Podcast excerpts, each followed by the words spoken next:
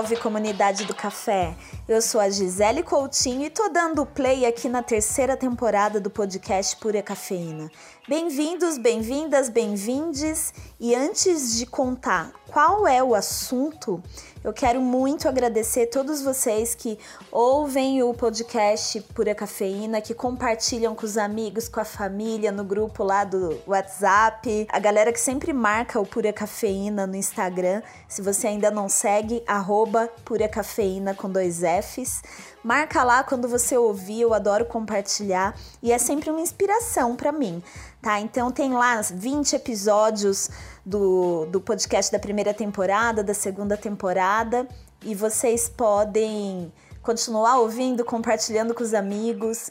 Alguns são um pouco mais técnicos, outros são sobre negócios, mas sempre tem aquele amigo que acabou de comprar uma prensa francesa ou que quer dicas para começar a consumir café de qualidade e você vai encontrar esses assuntos todos nessas duas temporadas que estão no ar aí em todas as plataformas. Então, muito obrigada por espalharem a palavra.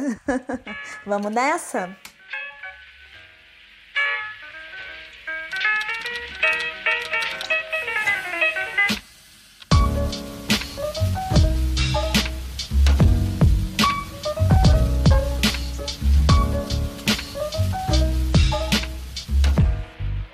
Bom estar com vocês novamente aqui me ouvindo.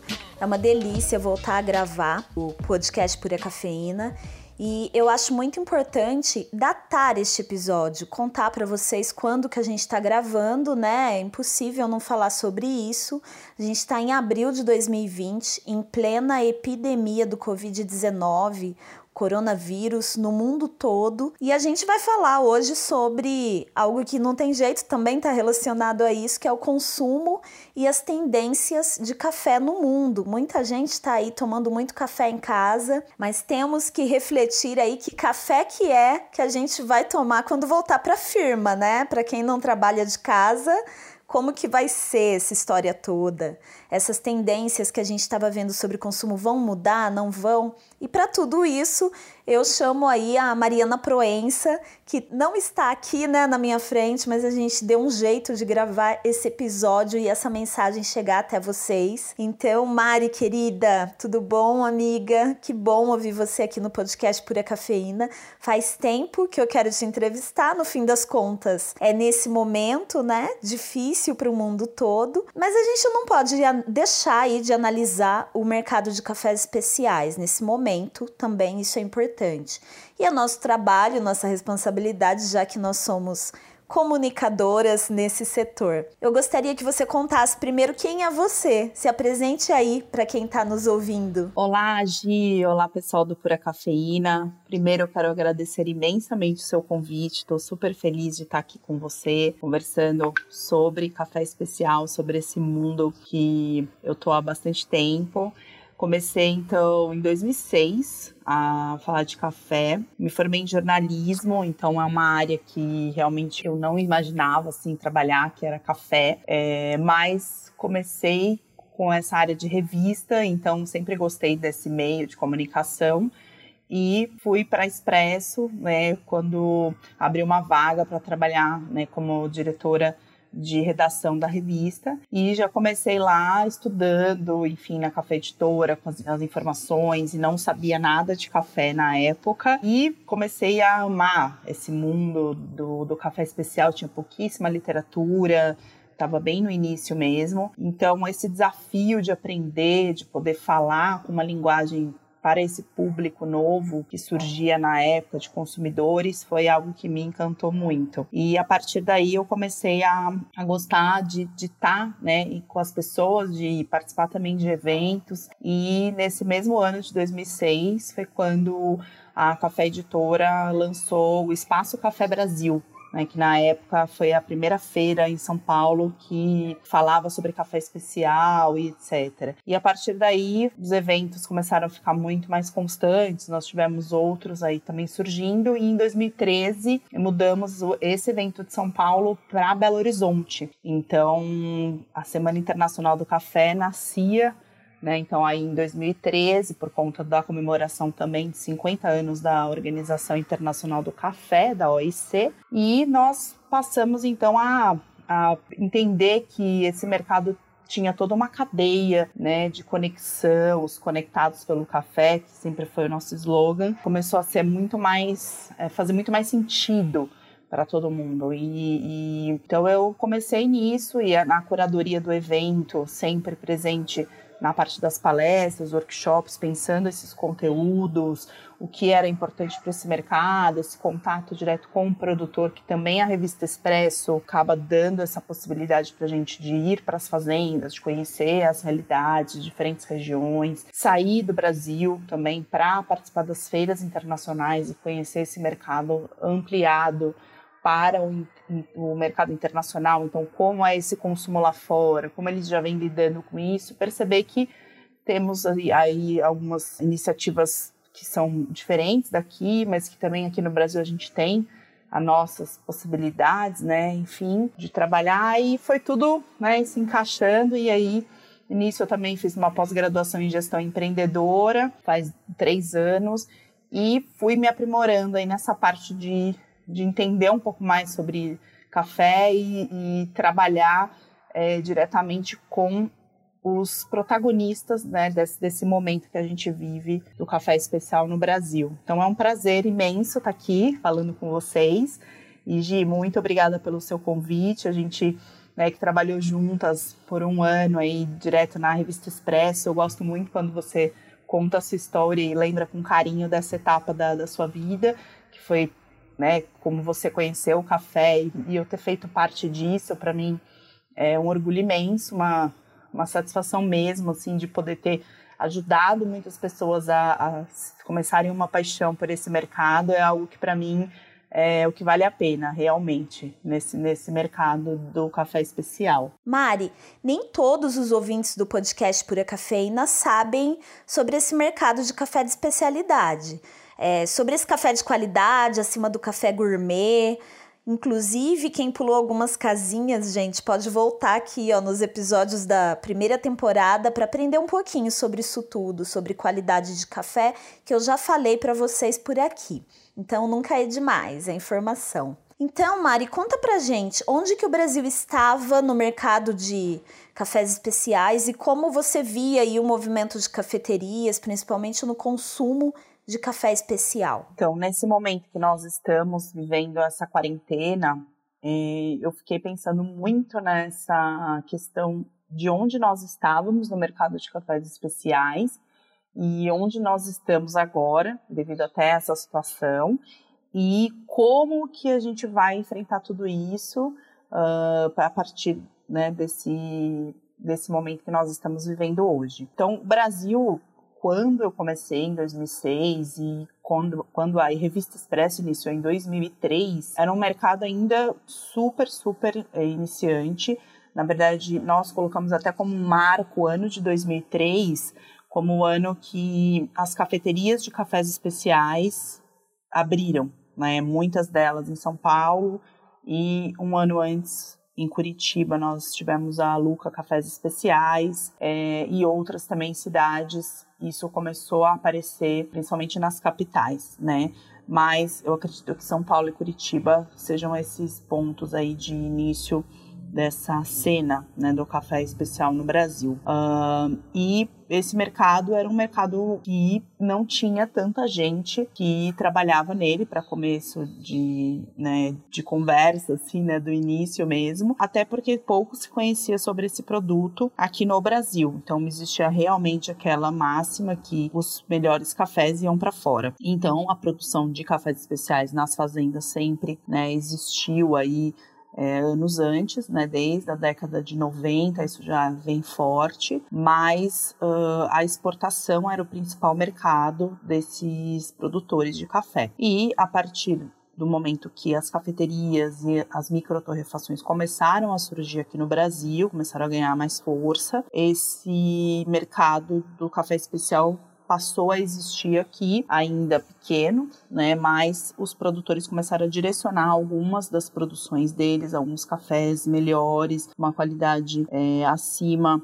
de 80 pontos, que é o que a gente fala tecnicamente, né, entre 80 e 100 pontos são os cafés especiais, numa tabela que é criada pelos Estados Unidos e pela Specialty Coffee Association, que é a Associação de Cafés Especiais, uh, na década de 70. Né? Então, para vocês verem como esse mercado ele é um mercado muito novo. Né? Se nós formos pegar uma linha do tempo, a palavra café especial foi usada na década de 70. Então, a partir daí, as coisas começaram a, a, a serem entendidas como um produto é, diferenciado frente aos demais cafés. Então, a gente tem um movimento aí das cafeterias e do consumo do café. O que a gente entende hoje né, e como isso veio, veio crescendo ainda é difícil de mensurar porque tem poucas pesquisas relacionadas a esse tema é, de tamanho de mercado e como que isso se coloca aqui no Brasil. O que a gente vê aqui em outros países, como nos Estados Unidos,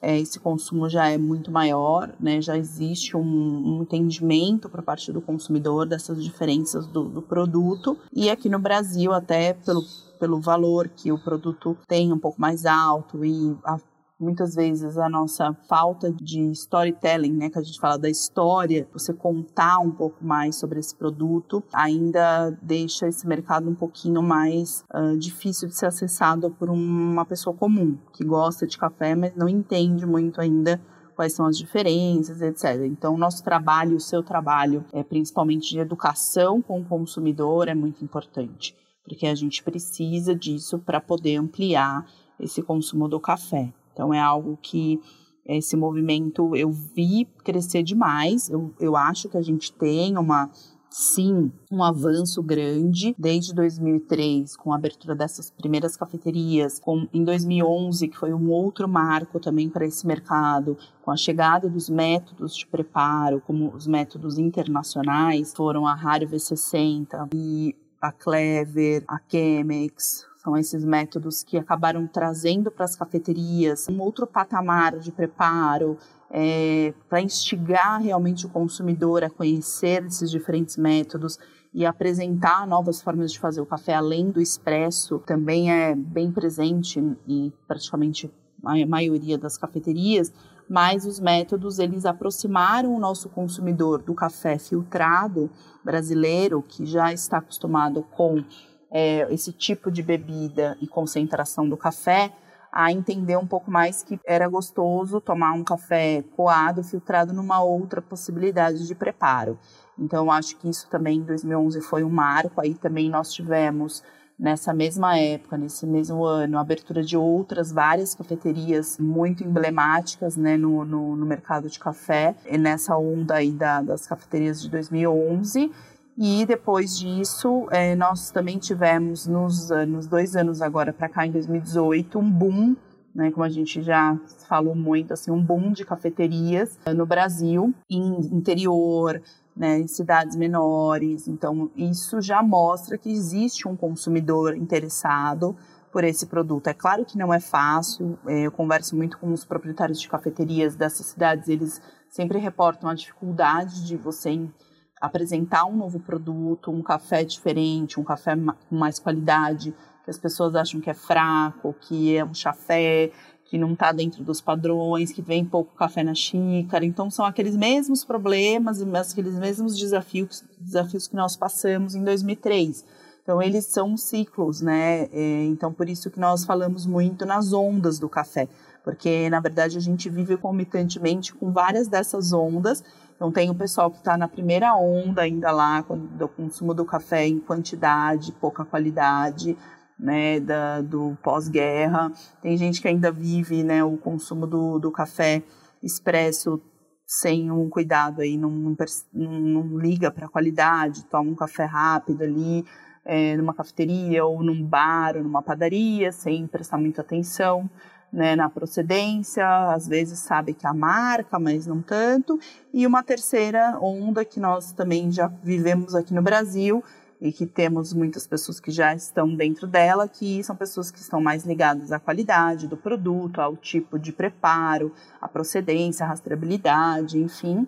E aí tem várias outras ondas para frente, que daí é um pouco, cada um tem o seu a sua visão do, de como está o mercado, mas na minha opinião, a gente está ainda vivenciando aqui no Brasil os consumidores na, na terceira onda, né? Pode até ser que tenha alguém aí que já algumas pessoas, uns coffee geeks, né, que já estão vivenciando essa quarta onda, que muita gente fala que é, é, a educação do consumidor, outros falam da torra do café em casa, né, então existem várias, várias formas aí de entender essas as próximas ondas, mas eu acredito que principalmente o consumo de café especial, a gente ainda tem que dar muitos e muitos passos aqui no Brasil e no mundo todo também para educar mais o consumidor e fazer com que ele entenda é a importância de consumir um produto de qualidade, né? Um produto especi especial que não é só o nome, né? Que ele tem todo, todo um porquê de, de levar esse nome com ele. É, Mari, é isso aí. Sem dúvida, 2003, 2011 e 19, né? 2019 foram anos aí importantíssimos no café.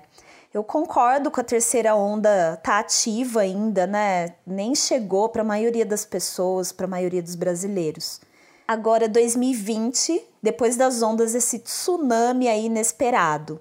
Quais eram as tendências de consumo que a gente acreditava antes do Covid-19, Mari?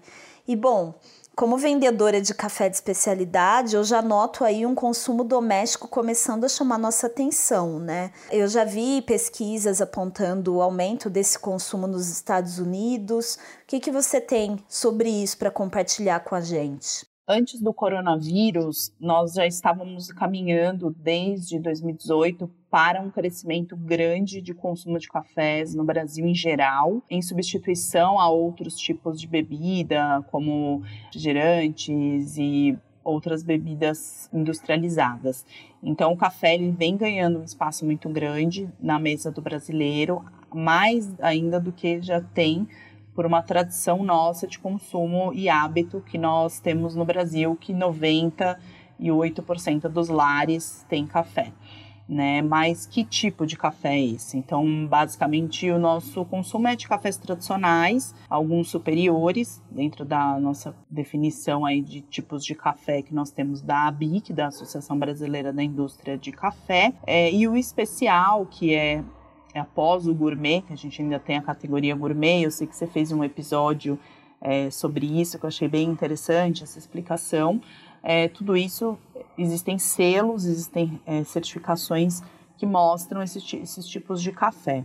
Então, dentro do especial, o que a gente acredita é que, o, o, de acordo até com algumas pesquisas que tem no mundo, é que existe sim um aumento, né, em geral, no Brasil, esse aumento ele veio crescendo. Antes aparecia com um risco, né, o café especial dentro das pesquisas, depois passou para 1% há 10 anos atrás, e hoje a gente aí calcula em torno de 5 a 10%, de, dependendo da cidade, dependendo da, da é, condição social aí que a gente fala. É, a gente tem aí um consumo alto em algumas cidades, outras menos, do café especial. Claro que agora, com a situação do coronavírus, as pesquisas que já apontavam para esse consumo do café no Brasil alto vão ter que ser revistas. Acredito que as pessoas não vão deixar de tomar café, mas talvez elas mudem um pouco as categorias, é, por conta realmente financeira, né? Elas possam reduzir um pouco mais esse, essa compra. É, ou também uma outra possibilidade é a pessoa continuar comprando café especial, porque é um, é um caminho sem volta, é, que a pessoa vai ter que diminuir um pouco a, a quantidade ou saber fazer melhor esse preparo para não perder tanto café. Que eu acho que isso é uma coisa que a gente precisa ensinar as pessoas a é, fazer o uso correto do preparo do café nos métodos que ela tem em casa. E esse trabalho é bem interessante. E hoje o Brasil, dentro da, dos dados mundiais, até da última pesquisa da Euromonitor, que nós tivemos acesso, é o maior consumidor de café do mundo, passou os Estados Unidos quando a gente fala na bebida café sem a, os drinks à base de café, né, que são as bebidas prontas, etc. Então, o cafezinho, que é o que a gente né, chama, que é o nosso café, a nossa xícara diária, nós consumimos mais quantidade do que os Estados Unidos. É uma média aí de 839, 840 xícaras por ano por pessoa. Né? Então, isso é um número bem interessante que é, foi passado o ano, o ano de 2019 uh, para nós, né, como o Brasil ultrapassando aí é, todos os países, é mais ainda melhorando a qualidade sempre como uma meta é, a ser seguida uh, dentro do, do nosso mercado. E agora, Mariana? E agora? Você já citou aí sobre as pessoas saberem mais, né? Quererem saber mais sobre café em casa. Você acha, Mari, que as pessoas vão brincar mais com os métodos de preparo? É, será que as pessoas estão usando mais métodos de preparo que normalmente não usavam em casa? O que, que você acha? Eu acho que as pessoas vão brincar mais no preparo do café, sim. É, eu acredito que a venda dos métodos de café tem aumentado com a situação do coronavírus e com a quarentena. É, muitas pessoas que ou tinham deixado o método de lado em casa ou não tinham ainda esse método, não tinham um moedor, passaram a, a buscar esses utensílios para poder ter em casa, porque tomavam na cafeteria ou tomavam no trabalho. Então eu acredito que as pessoas vão sim brincar mais, passar mais é, cuidado aí nesse, nesse preparo, ter essa preocupação mesmo, entre aspas, né, de uma forma bem leve, de ter em casa bons produtos para poder atender a sua vontade ali de tomar um bom café no meio do dia. Até o próprio expresso, eu acredito que possa ter gente que invista em alguma máquina mais super automática, que possa é, ter essa experiência do, do expresso em casa. As cápsulas, eu entendo que também é um crescimento muito grande, não só no Brasil, como também alguns dados que tenho acompanhado de Europa, é o crescimento dado do consumo dos cafés especiais em cápsulas.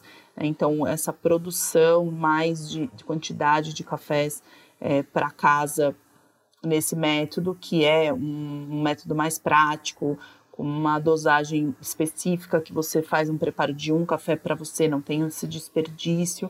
Então, muitas pessoas que gostam né, dessa, dessa sensação do expresso usam a cápsula como uma, uma forma de conseguir ter esse prazer de degustar um expresso em casa. Eu acredito que sim, que a gente tem um caminho aí muito longo é, em relação aos métodos, tem muita coisa nova sempre aparecendo, então isso é muito legal. É, testes, né? As pessoas fazem os métodos brasileiros que são, estão desenvolvidos hoje também muito bacanas. Então, nós temos é, o coar, temos a arã, temos também a presca, enfim, vários outros métodos que são feitos no Brasil e que acabam tornando mais fácil o acesso em relação a preço. Então, é buscar, é buscar alternativas, buscar informação, que tem muita coisa bacana que, que dá para você fazer para preparar o seu bom café. E para mim, assim, o essencial é o moedor de café que é algo que nós até falamos na última edição da revista Expresso, na matéria de capa, um algo bem aprofundado, que é você ter o seu moedor que seja um moedor simples, mas que você possa moer o seu café na hora, comprar em grão e ter e tê-lo ali levar, tem os moedores manuais também, que são muito bons. Então, fazer esse, esse trabalho aí, 20 segundos no seu dia que você vai ter para ter um prazer de sentir um aroma maravilhoso de café na sua casa e ter a certeza de que você está tomando um ótimo produto ali para sua saúde também, que isso é bem importante. É, eu torço muito para esse consumo doméstico ser cada vez maior, claro, seja do método que for, né, gente? Pode ser no coador de pano, na prensa, na italiana, de preferência que seja café de muita qualidade e de preferência moído na hora também. No fim das contas, é um momento de crise como esse que o café tem sido aí uma companhia perfeita, né, para muita gente o preparo de café, pelo que eu tô vendo, tá virando praticamente uma atividade cultural na casa de muita gente, né? Você acha, Mari, que a galera tá se divertindo um pouco, apaziguando aí um pouco desse momento, preparando o café em casa? Ah, com certeza, Gil. O café é uma companhia maravilhosa para qualquer atividade que a gente tenha em casa.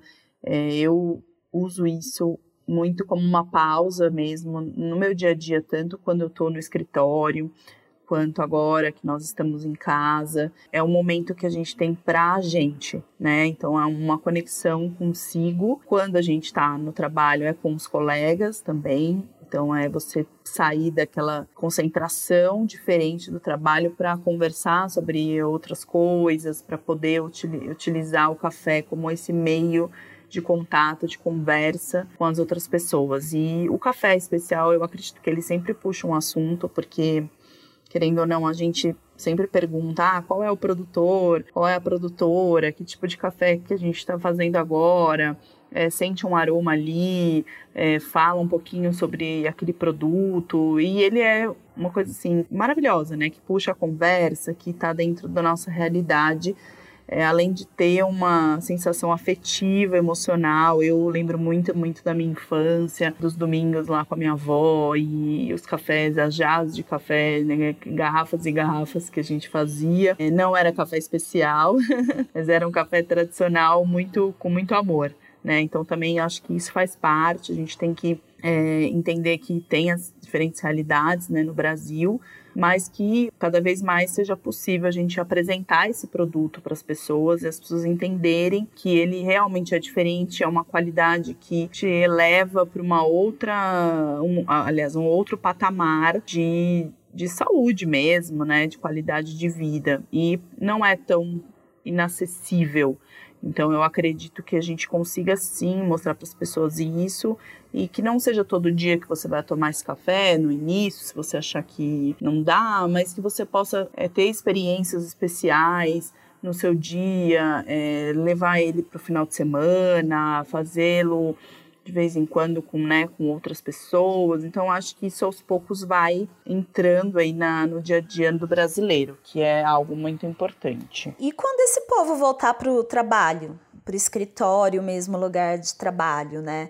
No caso, quem trabalha fora de casa e está consumindo café de qualidade em quantidades consideráveis aí, bem em casa. Essas pessoas vão questionar: será o café no trabalho, o café da firma? Quem ainda tomava um café de baixa qualidade no trabalho, acho que vai abrir os olhos, né? Como será? Qual que é a sua opinião sobre isso? Eu acho que que esse pessoal vai começar a questionar e cada vez mais querer levar aí para o trabalho, para a mesa de trabalho, o kitzinho ali para preparar seu café na mesa, quem pode, quem tiver oportunidade. Gi, em relação ao café no trabalho, eu acredito que sim, a gente vai ter uma mudança grande é, na volta das pessoas, não só em relação ao café, mas em relação a tudo, a nossa relação com o tempo, com as pessoas. Eu acredito que nesse momento que nós estamos afastados, a gente está refletindo muito, todo mundo que pode né, estar nesse momento consigo está é, tá sendo muito importante. Isso não é clichê, é simplesmente é porque esse momento nos obrigou a estar né, com a gente mesmo, com as pessoas mais próximas. Às vezes a gente nem podia conversar muito, né, pelo dia a dia, pela correria.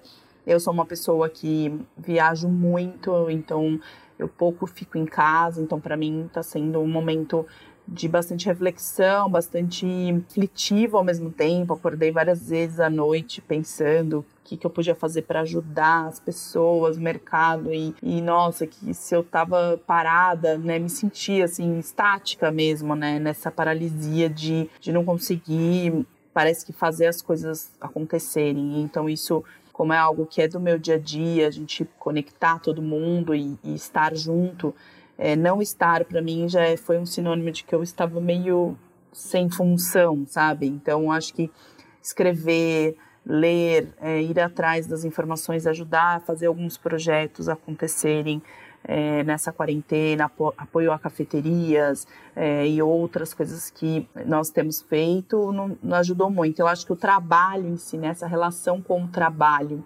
é, e o café é extremamente importante para que a gente possa construir uma conexão aí com a equipe. Então, utilizar, eu acho que o café para isso é importante nessa volta. Então, as empresas que puderem fazer isso, levarem pessoas para dar cursos, educar, fazer algumas conexões né, nesse momento da pausa, porque a gente vai ter um retorno lento, eu acredito, um retorno que vai ainda dar um pouco de medo, as pessoas vão estar um pouco mais inseguras. Então eu acho que a bebida, café, ela aproxima muito, né? Aproxima não só a parte corporal aí, né? Você o, o físico, como aproxima corações, assim, você se aproxima a um produtor que está lá no sul de Minas, que está no lá na Bahia, em Piatã, na Chapada Diamantina, você consegue lembrar da cara dele lá, que ele fez aquele café. Então, assim, é muito legal isso. Acho que isso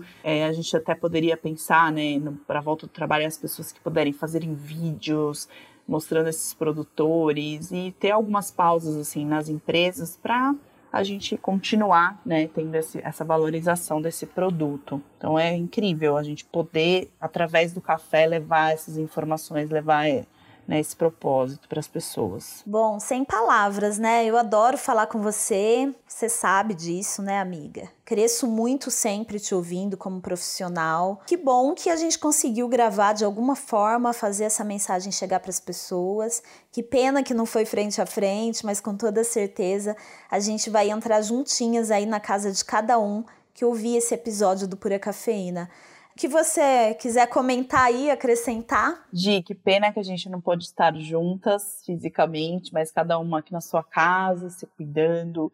E que bom que nós pudemos conversar aqui virtualmente. Quero deixar como mensagem para as pessoas do meio do café e para os consumidores também que estão nos ouvindo, que essa dificuldade que nós estamos passando agora está servindo também para a gente poder colocar uma lupa sobre aquilo que a gente entende como desafios da nossa vida. Então, cada um que puder anotar, pegar um caderno, anotar, é, cada coisa que a gente está é, tá aprendendo nesse momento, é, poder olhar com outros olhos para o seu dia a dia, tentar adaptar é, coisas que você fazia antes para dentro de casa ou tentar falar com as pessoas que você não falava antes é, enfim, momentos de até fazer pazes aí, de desavenças, de coisas que a gente via tão tão grande, mas que agora se tornaram tão pequenas, né?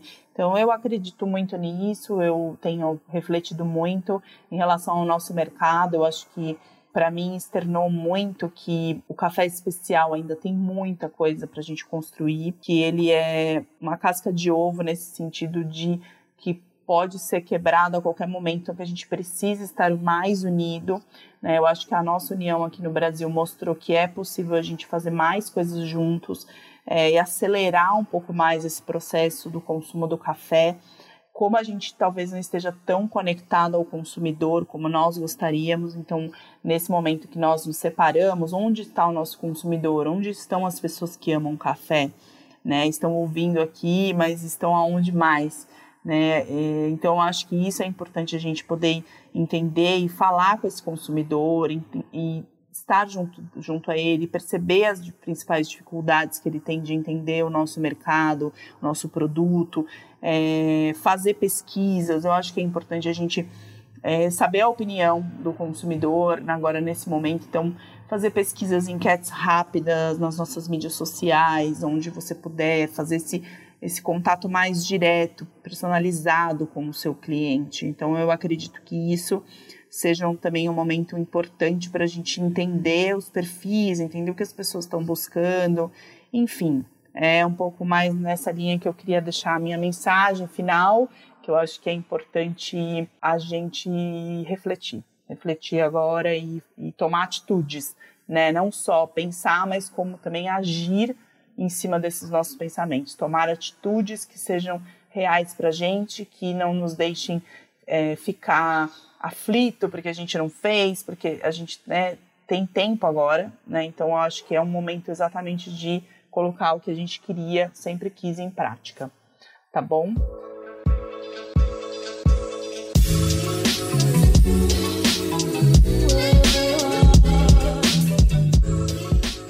Estreando aí o primeiro episódio, né? Estreando a terceira temporada do podcast Pura Cafeína, quem passa por aqui sempre deixa suas dicas culturais, muito importantes nesse momento de isolamento social. Então, quais são suas dicas, Mari? Que já já eu vou falar a minha também. As minhas dicas culturais é, eu sou muito musical, eu gosto muito de ouvir música. Desde pequena, meus pais me incentivaram nisso. Eu lembro quando eu era bem, bem pequena mesmo, aprendendo a ler, eu pegava discos de vinil, sentava, via uma música, cantava com, com um cantor, fascículos aí, coisas que, nossa, incríveis que eu é, lembro assim da minha infância. E essa minha construção assim da música foi muito da música brasileira. Então eu tive muito acesso a compositores. Então eu sou uma pessoa que tem facilidade para cantar é, bastante assim letras e gravar, né, informação de letra de música nas horas vagas. Até quem me conhece do meio do café, eu gosto também de ser DJ aí do, dos eventos e amo, amo essa parte da, da música. E para uma dica assim para os nossos ouvintes aqui, é a gente ouvir muita música brasileira, porque eu acho que explica muito a nossa história assim. E dentre as músicas que eu amo e os ritmos que eu, que eu gosto muito, é, o samba é algo que me fascina. Eu, há mais de 10 anos, me é, envolvi aí com samba mais diretamente numa escola de samba, que é a Mocidade Alegre. Eu, a Gia até já desfilou comigo, né, Gia? e eu tô há muito tempo nessa comunidade, que é lá no bairro do Limão. Conheço muitos sambas lá e dou uma dica para quem assim quiser ouvir coisas diferentes, quiser é, acessar esse mundo assim. Eu adoro o samba paulistano e paulista. Então, um CD da Fabiana Cosa, que eu acho maravilhoso, que é o último, último dela agora, que foi feito é, para exatamente falar um pouco desse samba paulista, então ela fez assim um, músicas maravilhosas. A capa é, desse disco é do meu ex-chefe, né, que é o Elifas Andreato, com quem eu trabalhei. Então é um álbum do ano passado, que é o Canto da Noite na Boca do Vento. É maravilhoso, assim, esse álbum dela. É, então quem quiser tem no Spotify também, é bem bonito. E além da Fabiana, eu também dou a dica da Maria Bethânia, o novo disco dela é sobre a Mangueira, que tá lindo demais também, que é um disco que também está disponível no, no Spotify, que traz uma força assim do, da voz da Bethânia que eu amo, assim, acho que ela é uma das principais intérpretes aí que a gente tem no Brasil. A Menina dos Meus Olhos, chama esse disco, CD, da minha época era disco, né, que a gente ouvia quando pequeno. Então é isso, é, eu quero me despedir, dar um beijo a todos, falar que a gente tem que ter muita força agora, nesse ano, seguir em frente e me colocar à disposição para o que você precisar, agir também todos os ouvintes aqui, uh, da Revista Expresso, de todos os nosso, nossos canais, de mim também, da Mariana Proença, me siga lá no Instagram, que eu sempre atualizo só coisas de café e muita coisa de música assim que eu gosto também. E é isso, tá bom? Obrigada pela oportunidade, adorei estar aqui falando com vocês e até uma próxima. Beijo grande para todos. Tchau, tchau. É verdade, Mário. Eu já desfilei na mocidade com você, foi inesquecível e faz tempo, hein? Tô precisando de um preparo físico aqui para desfilar de novo.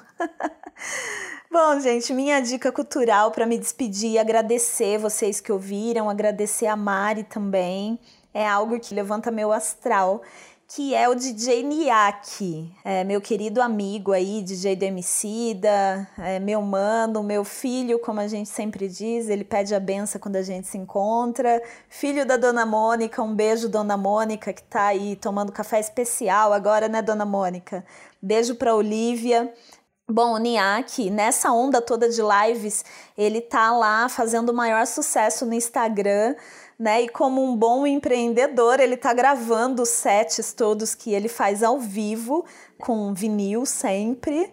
E esses sets todos estão disponíveis no site dele, que é djniak com y.com e eu vou deixar aí, é mais fácil, na descrição vocês vão conferir. E aí, a hora que vocês derem play, afasta o sofá da sala, a mesa de jantar, que virou escritório, né, gente? Que eu sei. Eu sei como é. Aqui em casa tá assim também. E pode dançar, gente. Pode dançar e pode cantar. Quem canta os males espantam. Vamos afastar aí esse corona, pelo amor de Deus. Eu sou a Gisele Coutinho muito obrigada por me ouvir. Esse foi o primeiro episódio da terceira temporada do podcast Pura Cafeína, com a gravação do Pablon e edição Voz Ativa Produções, sempre ao meu lado, né? Beijo, Ellen, beijo, Kuma. Comentem, compartilhem. Um beijo para todos vocês e até o próximo episódio.